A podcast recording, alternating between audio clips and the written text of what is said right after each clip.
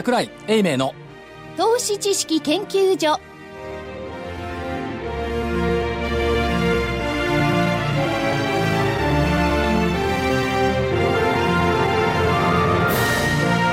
皆さんこんにちは。ここからは投資知識研究所をお送りしてまいります。まずは桜井英明所長です。よろしくお願いいたします。ちゃんとスタジオにおります。桜井です。そのうちまたいなくなるかもしれない。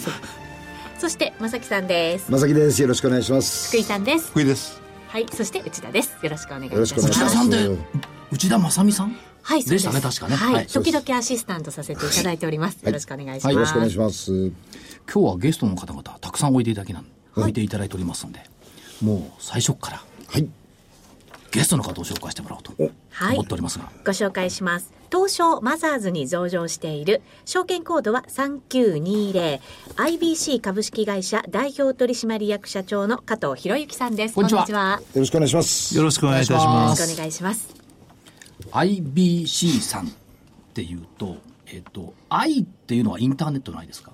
そうです。インターネットワーキングの愛になりま、です B はブロードキャスティング。いやブロードバンド。ブロードバンド、はいということでで IB と。はい。ところで、社長、インターネットワーキングってその何なんですか？まあ、インターネット周りのしゅあのビジネスをやるというイメージですね。はい。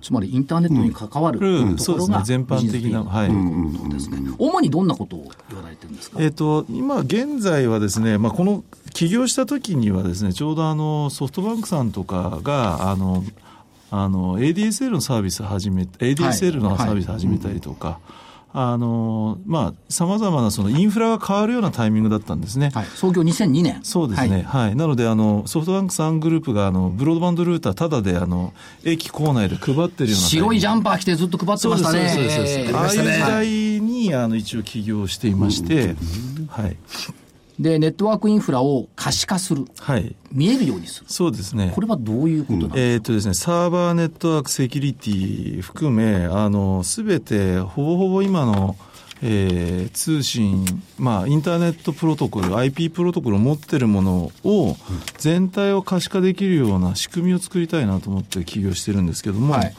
あの、その当時からそうなんですけど、あの、基本、あの、まあ、すべて IP というあの言葉、インターネットという言葉、インターネットプロトコルという言葉を今デジタル家電でも通信機器でも、はい。えーまあ、あと最近車、えー電気自動車なんか持ってるんで、あのまあ、たまたま、まあ、自分が起業した14年前っていうのは、あのまあ、そこまで何も普及してない時代だったんですけども、はい。あの今までどちらかというとコンピューターネットワークの世界っていうと大手メーカーさんがメインフレームと専用端末つなぐようなところからスタートしていて、はい。ただまあ、あの、マイクロソフトさんが Windows 95を発表して以降、かなりですね、そういったあの、まあ、パソコン通信とか、まあ、インターネットを、あの、まあ、あの、介した、あの、ビジネスみたいなものがだいぶ普及してきましたので、まあ、そういったものを、あの、支えるインフラは、あの、必ず存在していて、はい。そのインフラ全体を見える化できる、もしくはその、まあ、LAN の世界でも WAN の世界でも入り口、あとファイアウォールですとか、そういったものを俯瞰できるような仕組みがあれば、はいああまあお客様のためにもなるでしょうし、まあそういったあの大手メーカーさんなり、大手インテグレーターさんとのあのコラボレーションもうまく組めるのかななんていうふうに考えて、で、その方向に進んできたそうですねということですね。で、えーっと、ネットワークコンピューティング領域っていうことで考えていくと、はいメーカーさん、100以上のメーカーさんはい。に対応している。そうですね、あの、まあ、サーバーネットワークセキュリティとか、あと、まあ、そういったあの物理レイヤーの配電盤ですとか、そういったところが、そういったあの、まあ、SNNP、シンプルネットワークマネジメントプロトコルっていう言葉を、あの、やはり、あああの、インターネットプロトコルと同様に持ってまして、なので、これはもともとあの、め大手メーカーさんなり、そういったあのベンダーさんが自分たちの、あの、を守るためのツールというか、見せるためのツールとして、えーと定義しているものでして、ええ。なので、あの、まあ、そういったあの SNNP を持ってるものか、もしくはあの API が叩けるものであれば、弊社は可視化できるような仕組みを作っていると。今、非常に難しい話なんですけども、はい今、そのマーケットでこう、みんないろいろ言ってるの、この単品的にですね、セキュリティとかですね、あはいい、ろんなの言ってるんですが、はいこれを総合的に俯瞰できる、見えることができる、はい。チェックすることができるっていうのはあるんですか、他に？えーっとですね、あの、作り込んでいったりですとか、そういったあの、まあ、ファイアウォールのメーカーさんとかですね、専用メーカーさんが持っている専用のツールで見ることはできるんですけども、はい。あの、全体を俯瞰するみたいなイメージで言うと、実際作り込んでいかなきゃならないとか、はい。えーっと、汎用的にまあ、こういう、あの、そういうソフトウェアで出しているような会社っていうのは多分、あまり存在してないんじゃないかなというふうにこれは世界探しても存在してないんじゃないかえーとですね、あの、似たようなコンセプトのものがないという言い方の方が正しいかもしれな。ないるほど、はい。つまり単品単品ではあるんですが、はい総合的に入り口からチェックしようというようなところはあんまりない。ないと思います。はいはい。それでね、そもそもね、いろいろ難しい言葉が出てきたんですが、はい我々みんな文系ですからね。あの、可視化とかね、俯瞰っていうのは、何のメリット、まあ、それよりも、何、何、なんでそれが必要なのか、はい何のメリットがあるのかってことなんですよね。あのー結局、あの、企業内通信において言うと、あのーかなりメリットがあるんじゃないかなと思います。あの、何がどうなってんのかって誰が把握してるんですかっていうと、ああのー今まではですね、た、例えば、えーサーバー屋さんはサーバー屋さん、ネットワーク屋さんはネットワーク屋さん、セキュリティ屋さんはセキュリティ屋さんで、えーっと、局所的にこう管理するのが少々感情多かったんですけど、やっぱり全体最適みたいなことを考えられるっていうのは、まあ、当然あの、情報システム部門の方、そういう専門の方いらっしゃると思うんですけど、あの、システムごとに管理するっていうことをふ長官的に見る仕組みって、じゃあ、作り込んでいくのも大変なコストと大変な時間かかるんで、やっぱり重要な基幹業務のプロセス管理とかしかなかったり、あとあの、機器の生き死にだけ見ている死活監視みたいなことだけをやって、なんか問題があると保守会社さんが飛んでくるような仕組みだったんですけど、今はもうあの、えークラウドコンピューティングの世界だったりして、インターネットを介して、あの、アプリケーション使うようなせ世界だったり、っていうと、なかなかそういうことがしづらい時代になってんじゃないかなというふうに思いまして、なので、あの、そういったあの、セキュリティ全体を、まあ、見るというよりは、まあ、全体の全部のネットワーク、サーバー、まあ、ネットワークシステム全体を俯瞰して、何が問題があるかっていうことは、やはり全体を見てなければ理解できない部分って多いかな、なんていうふうに思ってます。なるほど。テニスかなんかでほら、高いところで、あ、審判がいるじゃないですか。はいあの感じで見るわけですね。あそうそう平場でいりゃわかんねえんだ。私立文系の発想でいくとね、例えば、えー基本的に母屋作りましたと。そこに増築をいくつかしていましたと。はいところがその設計図が全部、施工主もみんな違う。はい。はい。でも、ここに何が起こってるか分かんないわけですよ、そうすると、そのそれぞれの設計図を上からボーンと見えて、はい。で、どこに問題があるか、はいこの部分をどういうふうに直したらいいかっていうのが、逆に言うと見えるっていう。そあわかりやすいですね。佐々木さんに土建屋さん的表現させるとうまいね。うまいですよ。だって本業がそうです。建築業ですね。本業が、あ そうそう、建築業だ。本業建築業だったの？違いますよ証券業じゃなかったの？ほっといてください。確かにそういうのは必要なことですよね。今本当細分化しすぎちゃって何があるのかわかんなくてね。で、その中で今度はクラウドコンピューティングが出てきたじゃないですか。はいさらにそういうシステム必要になってくるんあですか？と思います、はいあのなかなかあのそれをこう見る仕組みっていうのが多分ないと思いますので、まあ、うちはそういったあの、まあ、アプリケーションのその細かいところまで見ることはできないんですけども、そういったあの API 公開されているものであれば、見る仕掛けを作るベースのソフトウェアを持ってますので、あの、それさえあれば、ある程度、こう、見に行ける何かがあれば、我々は、あの、まあ、そういった管理ができる仕組みがところでね見に行って可視化してはい。はい、そこから先はな何するんですかね？えっと、一応そこで取ったデータを分析解析もできるような、あの、メンバーを揃えてます。そうすると、ここが変ですよとか、そういうのスパッと。あそうですね、なので見てれば、あのまあ、そういったあの今、107メーカーに対応しているあのですね、うちのツールっていうのがですね、まあ、これもなので、とにかく IP 化されたもので見る仕組みがあるものであれば、そういった形で見ることができますので。あのそのそういった107メーカーを一応実際で実機で検証して弊社の製品に反映してますのでなのであのまあ、そんだけいろいろなメーカーをいじり倒してる会社さんも、会社もないんじゃな。あ実際いじり倒したんで。あそうですね。そうしないと、あの、ツールに反映できませんし、ね。うん。逆にあの、分析解析のサービスも、あの、成り立ちませんので、その107メーカーって今おっしゃってますけど、そのあの、英明社長も言ったんですけれども、はいコンピューターメーカーっていう捉え方です。それともどういうことなんですか？えーっとですね、あの、結局、プリンターも IP 持ってるんですね。ああ、そうですね、今ね。なので、プリンターメーカーさん、いろいろ大手さんたくさんありますよね。まあ、そうすると、そのメーカーさん何何社って数えるわけですし、あと、まあ、サーバーメーカーさんも何社もありますし、あと、まあ、そういったファイアオールとか IPS、IDS みたいな、そういったあの、アプライアンスで出しているようなものもあれば、あと、まあ、最近です、配電、まあ、配電盤で IP 持ってるみたいなものもあったりとか、光通信機器ですとか、なのでそういうことを合わせていくと、あの、ずらずらずらっと、あとデータベースも IP 持ってたりするんで、これ。からどんどんどんどん増える一方ですね。ただです IP を持ってるもね、あの、まあ、今、えっ、と、去年の実績で、去年のあの年度末、弊社の年度末9月なんですけど、大体103メーカーぐらいで、この半年で4メーカーぐらいしか増えてないんですね。おーなのであメーカーさんは？メーカーの数、対応数は。ただ 10, 10年前は20メーカーぐらいだったんまあ、ですね。5倍になってる。はい。で、社長、今のお話聞いてると、まあ、いろんなキーワードが出てきました。はい例えば、その、えー電力のインフラでも、はい。考え、はあの出てくる、自動車もそうです、つまり、えー IoT、はい。いや、インターネットでみんな伝えちゃおうってことになってくると、はい。さらに必要性は高まると考えてますそうですね。ただ、まあ、あのーその見たい部分っていうのが、その、多分、ユーザーさんによっても変わってきますし、あの、なので、ここは、あの、なんとも言えないんですけども、はい。ただ、広がる余地はあると思います。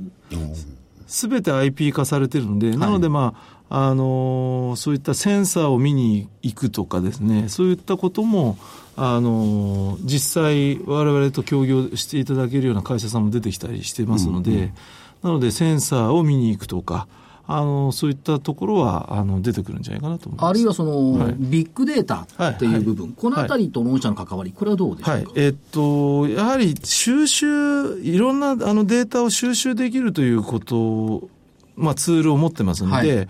当然、あの、それの、その母数が増えていけば、その分析解析みたいなことを、まあ、あの、まあ、ユーザーさんとやるとか、あと、まあ、パートナーさんとやるっていうことは考えられますし、まあ、私はそれを中心になりわいにしている会社ではないので、一応全体俯瞰、最適化とか、サイジングとか、アセスメントとかっていう領域を網羅しつつ、そういった、あの、えー必要な部分はそういったところと組んでいくというような形を取るかなというふうに思ってます。ちょっとここであの誤解のないように伺っておきたいんですが、ソフトメーカーって2種類に分かれるじゃないですか、はい受託ソフトとパッケージソフトって、御社の立ち位置としてはパッケージソフトと考えてるんです一応かパッケージですね。はいはい。まあ、受託ではないですね。ええただ、あの、えっ、と、当社はですね、あの、もともとメーカーになる気がなかったっていう。なかった。はい。なんですけど、あの会社名がインターネットワーキングブロードのコンサルティングなんですね。はいなので、あの、まあ、正直、その、まあ、食うために必要だったので、まあ、そういったソフトウェアのライセンスで食べていくとか、はい。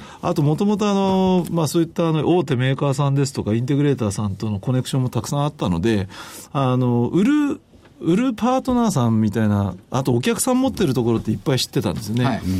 ただ、あの、何せベンチャーでスタートしてますので、はいあ初めからコンサルやるよって言っても、まあ、コンサルティングってブランドがなかったらできなかったりってありますのえで、えまあ、仕方なくですね、あの、要は、最初は分析解析、最初は分析解析のサービスから始まった会社なんですね、はい。この会社。なので、えっと、まず情報収集して、それをそうどうその分析、エビデンスを持つかっていうところからスタートしてたお会社が。客さんのネットワークシステムをどうするか、はい、ここですね。はいいやそこで、その、有効な情報をちゃんとあのお客さんに伝えられるか、はいもしくはそういったあの、まあ、大手メーカーさんなり SIR さんにちゃんとその情報を伝えられるかっていうところから入っていったもんですから、はい。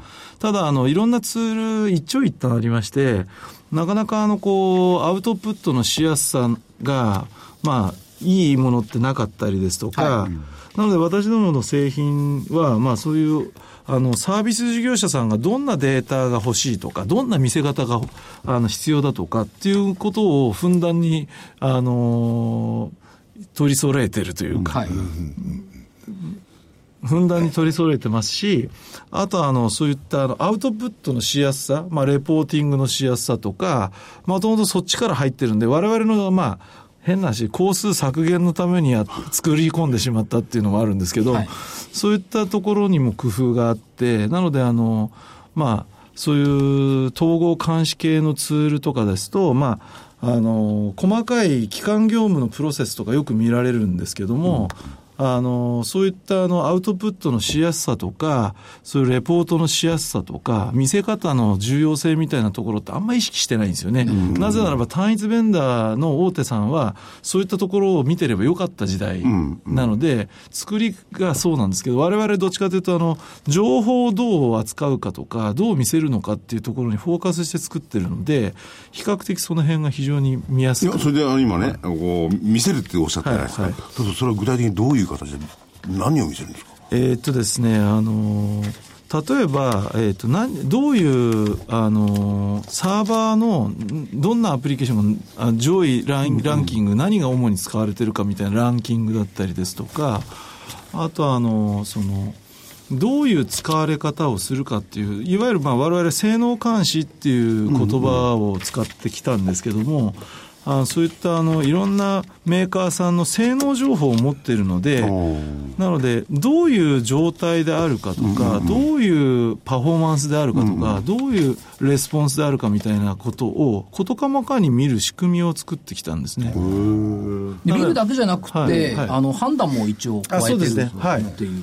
判断は、まあ、ちょっと今、こういった複雑化された、多様化されたネットワークなんで、そこはあの我々のノウハウでサービスで提供してますけど。も。ということは、いろんな設計図をたくさんこう見てきてるんですでねはい。その中からはい。いろんなエッセンスはい。がデータとして蓄積できたって、はい。今度は逆に言うと、それに基づいた、はえーコンサルテーションみたいなものまでね。広げていこうと。そううですね。ね。そこをやってますね。なのでそこがあの、ちょっと付加価値になってるんじゃないかなというふうに思います。なので自社開発のツールを持っていて、さらに分析解析コンサルティングができて、はいで、あの、そういったあの、また、えーマルチベンダー環境の評価ができるというところが、まあ強みかなとは思ってますけど。会社案内っていうか、会社説明書なんか見ると、会社概要として一番に来ているのが性能監視のパイオニア。ああ、そうですね。と来てます、はい。はいで、これは問題を未然に防いで、ICT という言葉がここでも出てきてますけど、はい社長、これ ICT って昔から使ってるんですか？えっ、と、もともと IT ってええ言葉なんですけど、まあ、あの、この何年間かは、あの、コミュニケーションが入ってきてコミュニケーションが入ってきたんで。政府がなんか言い出し始めそうなんですよね。はいそれでそういう、あまあ、それが一般的になってるので、はい。ICT とはい。にで、2言ってます。番目が、ぶはい。今の分析、解析、はい。そしてコンサルティングと、はい。こうなっているんですよね、はい。で、もう一つの会社概要、ビジネスモデルの方を見ていくと、はい。一番に来ているのが分析サービスなんですよ。はい。これは今社長おっしゃったように、もともとは分析なんですよ、そうなんです。やってたのがそこだったんで、はい。ただ、まあ、プロダクトも自社開発で作りましたし、なので、ワンストップで、あの、まあ、えーまあ、自社のツールを入れていただいて、そこから、あの、まあ、分析解析をやって、まあ、最終的にはコンサルまでできる、ワンストップでできる会会社ということで、はいで、3番目がコンサルティングという、これが柱と。そうですね。いうことですよね。で、そういう中で、えっ、と、17日のはい。火曜日にプレスリリースはいはいされてますけども、はい御社と NRI セキュアテクノロジーズのはいセキュリティソリューション連携で協業。あはい。で、サブタイトル、インフラ可視化による情報漏洩対策強化を実現とあなっているんですが、はい。はい。これの意味合いってどういったところなんでしょうか？えーっとですね、あのー今までどちらかというと我々がやってる領域ってアベイラビリティ領域って言われてて、はい。で、まあどちらかというと、まあ日陰というか、で、あのー今、まあこの数年セキュリティ問題っていうのはまあ大きいですね。大きいですね。はいなので、まあ、そういったあの、セキュリティのあの、本当にあの、スペシャリスト集団のツールを扱わさせていただいて、我々のそういった俯瞰できるところを、あの、マッチングさせることによって、そういったあの、全体俯瞰で、まあ、まさにあの、先ほどおっしゃってたようなことが具現化できるかなということで、あの、積極的にちょっと、セキュリティ連携ということを中心と考えていいわけですね。そうですね、はい。で、確かにあの、不正アクセスとか情報漏洩大きいんですけども、これが、あーまあ、新たに、はい。御社と NRI セキュアテクノロジーズさんでできてきたと。そうですね、まあ、あのもう本当にそういったツール、あのセキュリティに予算が下りるケースって圧倒的に多いんですけど、はい。我々セキュリティの一環ですと言っても、なかなかの証明できなかったりするので、あのなので、まあ、最近あの、そういう、あの、セキュリティの評価ができるようなクオリティアナライザーみたいなオプションを用意したりですとか、あとは、あの、そういった、あの、いろいろな、あの、まあ、システムログがたくさん発生しますので、そういったログを溜め込まさせるような仕組みを作って、さらにそれを分析できるような仕掛けも入れて始めてますので、あの、さらに、まあ、あの、まあ、そういった付加価値をつけられるところにフォーカスし始めているというところでご理解いただければなと思いますけど。も。これ、両者の提携といいますか、はい。業務提携によって、予防的なものと、ははい。その発見するものはい。と両方できてくるあ、そういうことですね。はい。はい。だから、予防もできる。はいで、嫌なやつ来たら、はい跳ね飛ばせる。はい。っていう。福井さん来たみたいな。いや、それはね、常にね、全体をね、こう、俯瞰してね、見てないと無理なんですよ。そうですね。あとは、そう怪しいやつが入ってきた。ら。どこに来たか分かんねえんだからね。まあ、まあ、そりゃそうですね。あと、加えてどうなんでしょうか、直近、例えばフィンテックっていう言葉も出てきてますし、はい。ブロックチェーンという言葉も出てきてますし、はい。まあ、あの、マーケットそういったことを人気化してますけども、はい。この辺に対して社長どのようなお考えをお持ちですか、えーっとですね、今回、あの、4月1日で、あの、ジョイントベンチャーを作らさせていただきまして、で、あのーまあ、iBead という会社名なんですけども、えっと、ここは、あの、ピアトゥピアの、あの、ねネットワーク分散統合技術を持った会社さんのスキードっていう会社さんとはい。のジョイントベンチャーを作らさせていただきまして、はい。であのこうここのピアトゥピアのその分散自立分散ネットワークってあのまさにブロックチェーン技術なんですよね。えなので、えっとまあ、今、フィンテックって言葉はあの、えっとまあ、フィナンシャルとその IT ですか？IT はい。なんで、あれなんですけどまあ、あのブロックチェーン技術を持った、えっと会社さんとのあの提携ということでご理解いただけると、はいまあ、そういったあの金融に強いところとの手の組み方があれば、はいフィンテックに伸びていけるというふうにご理解いただければなと思います。これはつまりその、いわゆるブロックチェーン的なものについては同レベルであると考えてよろしいんでしょうか？そうですね、あのまあ、あのそのテクノロジーとしてあの持っているというふうにご理解いただければなと思います。持っているとはいいうことで、今後の展開については、これ、楽しみ。そうですね、ははいい。あのまあ、そういったあの全体俯瞰からそういったあの、まあ、テクノロジー持った会社さんとの協業、まあ、あの上位弁なんで、はい。あのそこは非常に期待しているところかなと思いますし、あと、まあ、IoT という先ほど言葉いあの桜井さんの方がお,、お言葉いただいたんで、あのここはあのその公共向けの見守りサービスの実証実験を北九州市とかですね、はい。い、ろいろやってるんですよね。なので、まあ、これもあの先行的に進んでいる部分かなと思ってまして、まあ、それもあの、我々今まで培ったノウノウハウ、そういったあの全体俯瞰みたいなところと合わせると、さらなるその発展ができるんじゃないかなというふうに考えてます。これ、社長、どうしてその、この分野に、その可視化するっていう分野にフォーカスして、はい業務を拡大してきたんでしょうか？えーっとですね、あの今までどちらかというと、本当にあの、専門、まあ、何かきょきょあの、大まあぶ、あのデファクト取っているようなはい。メーカーさんのものしか見えてない世界、えええあと、あの、一般のあの、まあ、ユーザーさんは自分の手元しか見えてないんですよね。だけど、実際、じゃあ、インターネットの裏側の、えーがどうなってるか、まあ、いきなりフリーズしたときに何がどうなってるのか分かんないっていうと、すごいジレンマ。ジレンマというか困っちゃうし、困りますよね。どうすんだ、どこに行きゃいいんだってで昔の携帯電話ってあのブチブチ切れてもしょうがないなっていう感覚だったんですけど、今そんな時代じゃないですよね。特にあの EC サイトとかインターネット介して物を買う機会って相当増えはい、てますけども、大してますね。でもそういったところの裏側がわからないとか、そういったあのパフォーマンスとか可用性とかわからないと、それビジネスとして成り立たない時,、時代なのかななんていうふうにちょっと思ってまして、はいで、まあ、もともとネットワーク、インフラ側の人間ですので、そうすると、そこが切れるといつも、まあ、怒られ役でもあったわけですね。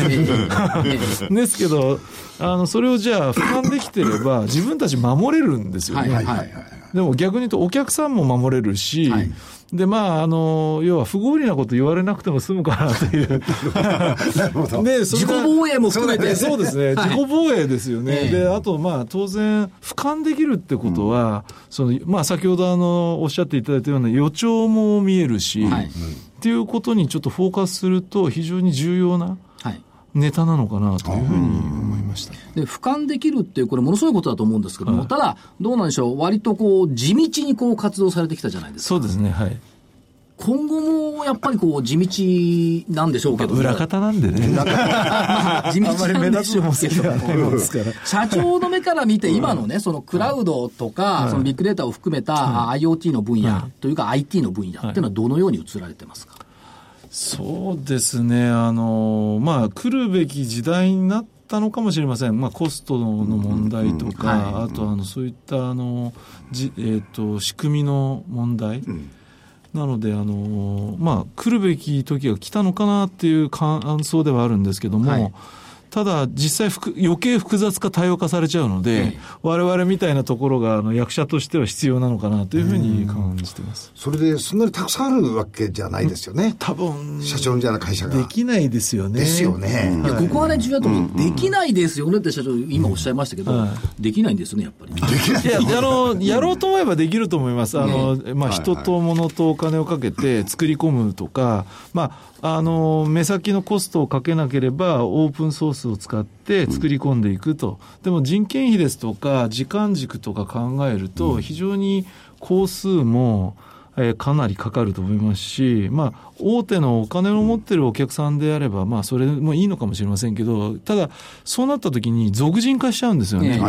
作った人しかわからない、はい。はい、誰もが本来分かんなきゃいけない。と思うんですよね。えーまあ、あのセキュリティの問題で本当はその閉じた世界のいい場合もあるかとは思うんですけども、はい、ただこういうその監視の世界を作り込んで、作り込んだ人しか分かんないというのはちょっと問題かなと。い。うふうに個人的には考えています。俗人化してしまっていいことないですね。その人止まっちゃったら分かんなくなってしまいますし、その人辞めてしまったら分かんなくなってしまう。で、そのデータは残ってないと。か。はいあの、我々あの、このツールって3年分そのままの状態で保存できるようにしてるんですね。で、まあ、今回そういったあのログを溜め込む仕組みも入れたので、はい、なので、まあ、あの、ある程度、まあ、自分たちが欲しいデータの期間中、ずっとそのデータを保存できるような形になりますし、なので、そういう分析もできるような。なるほど。で、ネットワークシステムの業界の中で、加藤社長、実は結構な有名人だったんじゃないかと思う。いや大したあれじゃないんですけど、ええ。まああのー、狭い業界でいうと、まあ、昔、あのはまあまああのーえーと、営業マンとしては少しは名前は売れてたのかもしれません、まあ、いや、売れていたんだと思うんでしょうね。という中で、はい、どうでしょう、同業他社さんって御社どんな感じで見てるんですか、すごいなって見てるんでしょういや欲しいなって見てるんでしょうか？らないですね、あのまあ、ニッチな領域で、ちまちまあの、はい、亀の歩みのようにやってきましたので、あのそれはあのちょっとはんあの、そういうふうに考えたことはないんで、なかなかちょっとわからないですけども。はい今後どうですか、まあ、亀は亀でいいんですけど、今度、鳩のように飛ぼうとかですね。将来展望はどんな感じですか、はい、えー、っとですね、今、まあそういう、そういう意味では、あの、クラウド時代に突入し、まあ、あの、まあ、サーバーも分散化されてたりですとか、仮想化されたりしてる世界なので、非常には私どもが、あの、出てく、あの、いい、えー、っと、まあ、世の中になってきたっていうんでしょうかね、はい、いい世の中になってきたかなとは思っています。ただまだまだ年張りもあのありませんし、あのやっぱりこういうその性能監視の重要性みたいなのがなかなかこう伝えきれてない部分もありますので、はい、まああのまあ一気にこうストレッチできることはまあなかなかないかとは思うんですけども。あの徐々に浸透できればいいかなというふうに思ってます。まあ、この事業そのものではですね。はい、あとどうですか、まあ、あの上場されたということで、はい、例えば多分人材って、やっぱり増加することが望まれるんだと思うんですけど、この辺の効果って出てきてますですか？あのー、まあ、あの少しは出てきてるかなと思いますし、あとあの上場してよかったのはあのいろいろこう、まあ、今回のジョイントベンチャーもそうなんですけども、えー、新しいそのちょっとこう新しい事業ポートフォリオの中であのこうまあ、さっきのパートナーさんだったりもそうですし、あとはあのそういったあの新しいベンチャーさん、例えばそういった技術を持ったベンチャーのあの会社さんのトップの方がとお会いできる機会が増えたっていうのも非常に、なのでまあそういった今まああのお話しできる範囲でしかお話しできないんですけど、そういうあの領域がちょっとずつまあ加速度的に増えてるので、そこはあの非常に楽しみですし、あのうまく提携ですとか協業ができればあのもっとさらにあのこの IBC 全体、グループ全体という意味で言うと、あの面白い展開できるかなというふうに思ってそういう意味ではね、社長のところの IBC がやってる仕事っていうのは、はいはい、これ、あの利用者サイドとかいろいろ言っても、はい、何十社もあっても必要ないんですよね。一社とか何社、数社で十分なんですよね。あそうですね。うん。まあ、オンリーワンでいいんですよオンリーワンでいいですよね。で、それが公平っていうか、ちゃんとやってくればそれでいいだけの話ですもんね。そうですね。はい。そうすると結構、あの、後からついていく方もめんどくさいんで、そこの分野には入ってこないで、社長のところやりたい放題って言葉は悪いですけれども。参入障壁。参入障壁は高いと思うんですよね。同じことやろうとすればですね、まあ10年前20メーカーぐらいしかないのが今107メーカーぐらいですけど、なので多分、まあそういうことだと思いますけど。そうですね。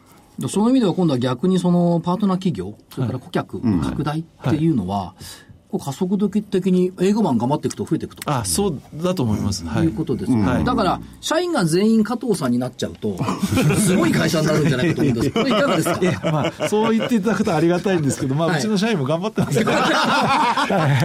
社長、やっぱり、高みからだ。いいね。頑張ってるよ。いや、多分、いや、業界的にはね、あの、加藤社長が100人いれば、すっげえ強い会社。そうですよね。っていう見方を、ね、されるんじゃないかなという感じがしますね。ねはい、せっかくですから、聞いているリスナーさんに何かメッセージございましたら。いや、そうですね。あのー、まあ、ちょっとあの、特殊な会社なんですけども、はいあのかなり、えー、広がる余地はあるのかなと思ってます、ま、はい、なぜならばあのインターネット周りの仕事あとそういったインフラ全体を俯瞰できる可視化できるような仕組みを持ってますしあのそういったデータも持ってる会社なので、その、まあ、情報コンテンツの利用の仕方もあると思いますし、はい、あとあの、そういった情報をもとに、いろんなさまざまなメーカーさんとか、さまざまなプレイヤーさんと組む可能性があるんじゃないかなというふうに思ってます。なので、あの、まあ、今後そのいろんなパートナー戦略ですとか、あとまあそういった大手のエンドユーザーさん戦略とか、いろいろあの、まあ、あの、私どもが持ってる情報とかノウハウが活かせる環境がだいぶ揃ってきたかなというふうに思ってますので、まあそこは期待いただければな、なんていうふうに思っています。楽しみにお待ちしております。はい、ありがとうございます。ますますのご活躍をお祈りします。ありがとうございます。はい、出てきましたのは、えっ、ー、と、コード番号、マザーズ上上場で証券コード 3920IBC 株式会社、えー、加藤博之社長、ありがとうございました。ありがとうございました。ありがとうございました。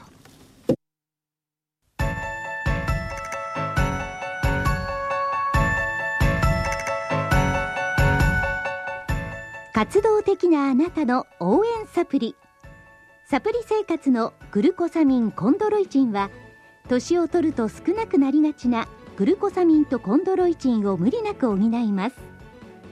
階段の上り下りや立ったり座ったりが気になる方やお散歩スポーツを楽しみたい方におすすめです。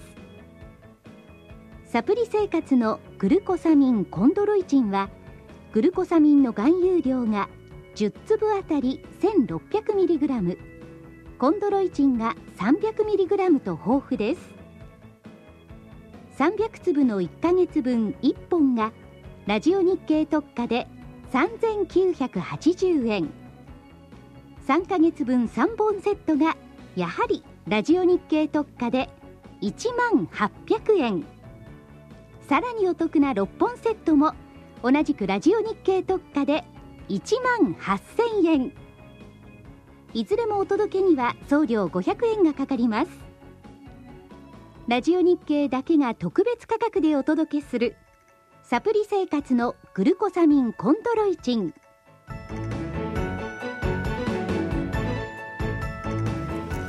えっ、と次においでいただいたのが、えー、コード番号4571ナノキャリア株式会社のお二方、自己紹介お願いします。はい、えー、こんにちは、えー、ナノキャリア株式会社の IR 担当の土屋と申します。よろしくお願いいたします。もう一方は海蛇の人ですよね。違います。覚えてる方いらっしゃるかちょっと分からないですけど。だって3年ぐらい前に私の大学の専門は海蛇の毒の研究でしたっておいただきましたよね。はいあのー、お久しぶりです。あのナノキャリア株式会社あの化粧品事業部の安岡です。よろしくお願いします事業部変わった？変わってない？そうですね。新たにあの化粧品事業部っていうのが発足してまして、はい、え以前はあの事業開発部の中であの化粧品の開発をしてたんですけれども、はい、あの今回、まあ、本腰を入れて あの弊社取り組むということで化粧品事業部っていうのが立ち上がっております、はい、はい、えっ、ー、と1か月ほど前にご案内を頂戴いたしまして御社に伺いました、はい、そしてこんなもんができました。と言って、えー実は製品の、なんつうの、モデルケースというか、お試しをやっているんですが、何の製品かというと、私も福井さんもだんだん髪の毛が薄くなってまいりまして、これをどうするかっていう育毛剤ですよね、今度新しく出たのがね。そうですね、えー、あの育育毛剤を中心としたあのシャンプー、えー、トリートメント、はい、あの活性美容液、はい、えっ、ー、と育毛剤っていう4製品になるんですけれども。えー、あのー、今これ発売したのが3月でしたっけ？3月30日。3月30日、はい、でなんか美容院経由の部分とか通販経由の部分とかで販売されてますけども東京のとある美容院にはわざわざ大阪からこれ買いに来たお客さんがいたという話も伺いましたがそんだけやっぱ人気高いんですか？そうですね。なかなかまず初めはあの美容院でしか取り扱いがなくて、はい、まずネットでもあの発売してなかったので、ええ、わざわざあの美容室銀座の美容室まであの買いに来てくださった株主さんがいらっしゃったと聞いております。なるほど。男性用ヘアケア製品のデプスという名前ですよね。これ化粧品としては御社は第2弾と考えていいんですか？女性用のエクラフチュール。育毛剤といいますか。えっ、とこちらデプスは男性用男性用。男性用は最初。はい、女性用美容液のエクラフチューは女性用だった。そうです。男性用としては関係ないですからね。お肌。あれお肌。もっちりでしたっけ？ただ、あの、アルビオンとの共同開発っていうのは同じ。そうですね。はい。はい。ただ今回は、デプスは、えー、共同事業という形態をとっております。で、結構ですね、我々に馴染みの深いえー、メンクラ。何ですかそれ？知らない？知らない。メンズクラブ。ああ、はいはい。メンズクラブとかね、我々よりちょっと若い世代になっちゃうかな。ブルータス。うん、えー、オーシャンズ。この辺でも結構取り上げられてるんですよね。うん、そうですね。はい。おしゃれな。はい。で、これど、どういうコンセプトで作ってるんですか？えーとですね、えーと、まずですね、デプスっていうのは、あの、頭皮と頭髪をあの皮膚というふうに考えてですね、はい、あの男性用のヘアケアをあのスキンケア発想で一から作ったということであの今までシャンプーとかですねやっぱり髪の毛に注目されて作ってるものが多いと思うんですけれども、はい、あのまあ、スキンケアであのまあ、高級なあの女性用の化粧品を販売しているアルビオンさんと、はい、あと、まあ、浸透のナノテクノロジーをあの持っているナノキャリアとがあの共同で開発をしてその皮膚に頭皮皮膚に特化して注目して作った商品ということです。そもそもあのシャンプーって、はい、福井さんも私もそうですけど髪の毛の油取ったら終わっちゃってたと思うんですうん。でも本当は頭ぐにゅぐにゅやらなきゃいけないんですよ泡立つまで。そうですね。割とあの洗ってるつもりで髪の毛だけで頭皮まで泡がいってない方っていうのは結構いらっしゃるみたいで。いや結構とか大半の人が。僕のシャワーは5分以内出ますよ全部。洗ってないそもそも。洗ってないでね、今、今有名らしい、髪の毛は、別に髪の毛の油を落としたりするだけじゃなくて、頭皮の油を落とさないと、福井さんみたくなっちゃうらしいんです。そうか。どっちの問題ね？自分みたいになるの？いやいや、それはいいんですが、つまり、質の問題ですよね。頭皮をすっきりさせるために、シャンプーとトリートメントが必要だと。いうことですよね。だからまず土台を整えない、整えなきゃいけない。っていうのと、その先に出てくるのがドラッグデリバリーシステムの応用なのかどうかは別にして、うん今度は何？育毛剤を止める技術？なのかな？届かせる技術、ね、これはどうなんですか？あのまあ、ナノキャリアのあのナノえテクノロジーを採用してあの育毛剤を作る前にその頭皮環境を整えるっていうステップを入れてます。はい、でより、まあ、育毛剤の成分があのしっかりとあの作用できるようにですね、はい、あのスカルプケアエッセンスっていうものを育毛剤の前にあのご使用いただいて、はい、あの育毛の土台を作るっていうところです。これ触媒と考えていいんですか？そうです、ね、届かせるための触媒、はい、で美容の世界ってなんつうの？ブースト効果っていうのがあるんですか？そうですね。あの入れ後から入れていくものをまずしっかりとこう浸透を高めてあげるとか、はい、その効果をしっかりと出してあげる、はい、そのための土台を作ることを、まあ、ブーストアップを高めるために頑張って、はいだから女性はお化粧するからブースト効果とか知ってるらしいんですけど、うん、我々化粧しないから分かんないじゃん。知らないですね。でも、なんつうの、育毛というかヘアケアのブーストっていうのを取り入れたっていうことですか？そうですね。そうですね。はい。と福井さんだって良くなるかもしれない。でね、これね、実はね、試供品と言いますかね、あの、頂戴したんですよ。香りがね、トラット風でいいのよ。うん。はい。トラットもうわかんないですけど、まあいいですよ、香りは。はい。香りがいい。いいね、はい。で、モニターやってる方からの多くの声は、モニターが終わるのは残念だ。で、自分が言ってるんでしょ？っていうふうに。モニターでしょ？私モニターなんだけど。まあ他の多くの方がね、モニターされてるでしょで、実はね、これね、お風呂上がった後結構楽しみが増えちゃったああだってシャンプー、これすごいのあの、4種類あるんですよね。そうですね。えー、ちょっと4種類説明してもらえますか ?4 種類全部使うんですか、それ？そうよ。おおなんか効果ありそうだね。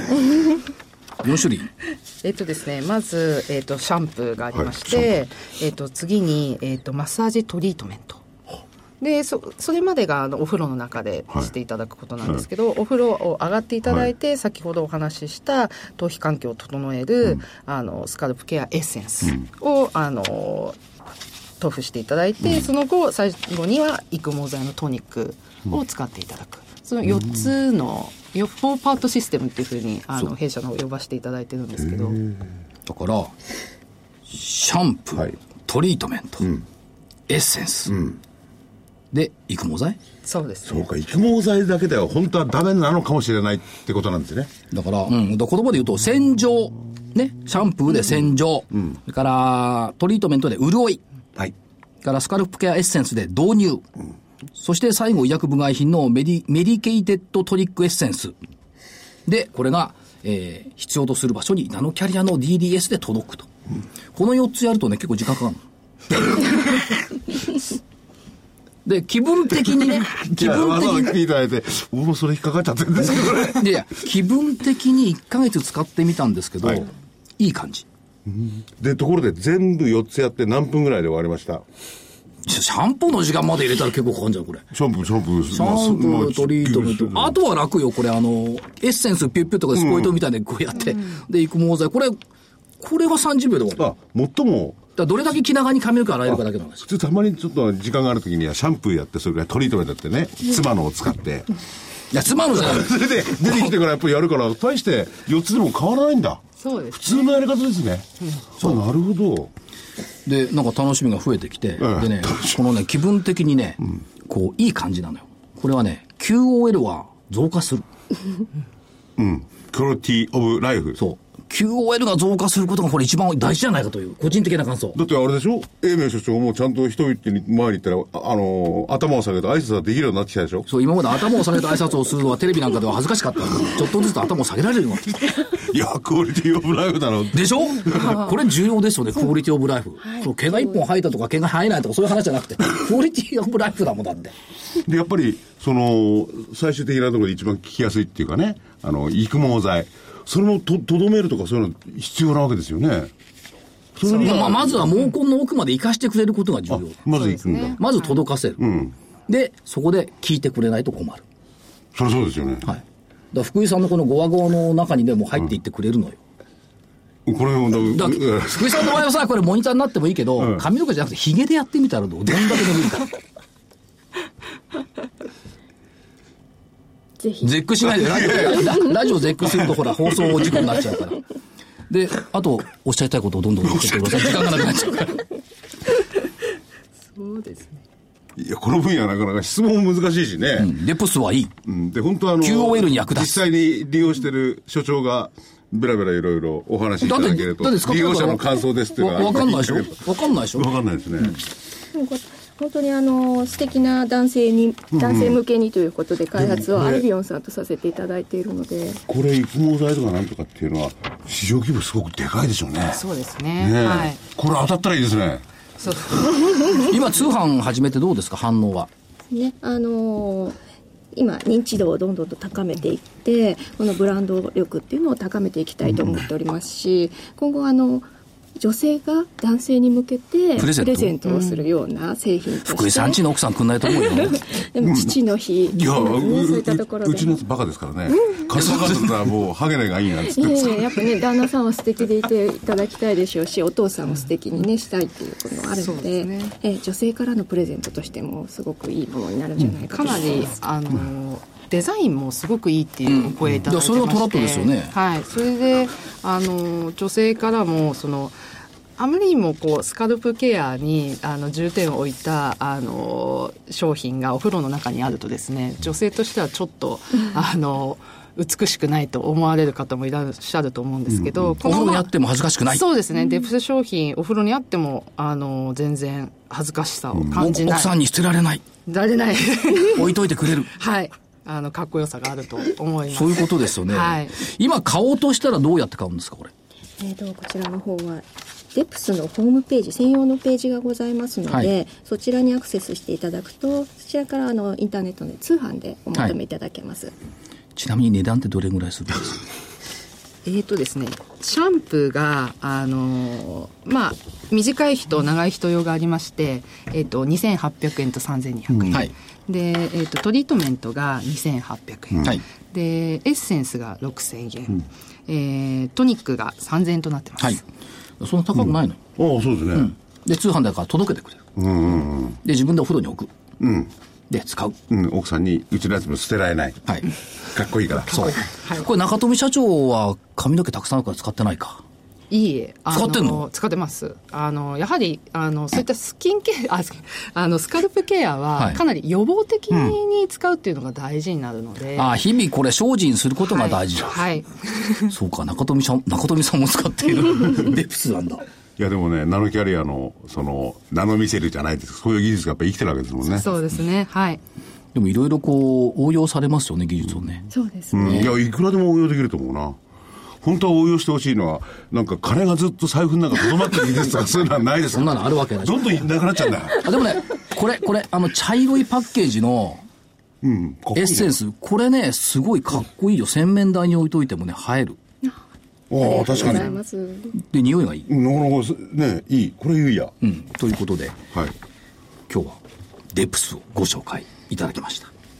うん、なんか、通販、通販の番組でなってしまいました けど、というのも、あの、我々ちょっと切実なんで、今だけ、公共の電波をお借りして。切実なんで、こういうのもできましたよというお伝えをいたしました。はい、ということで。もう言い残したことないですか？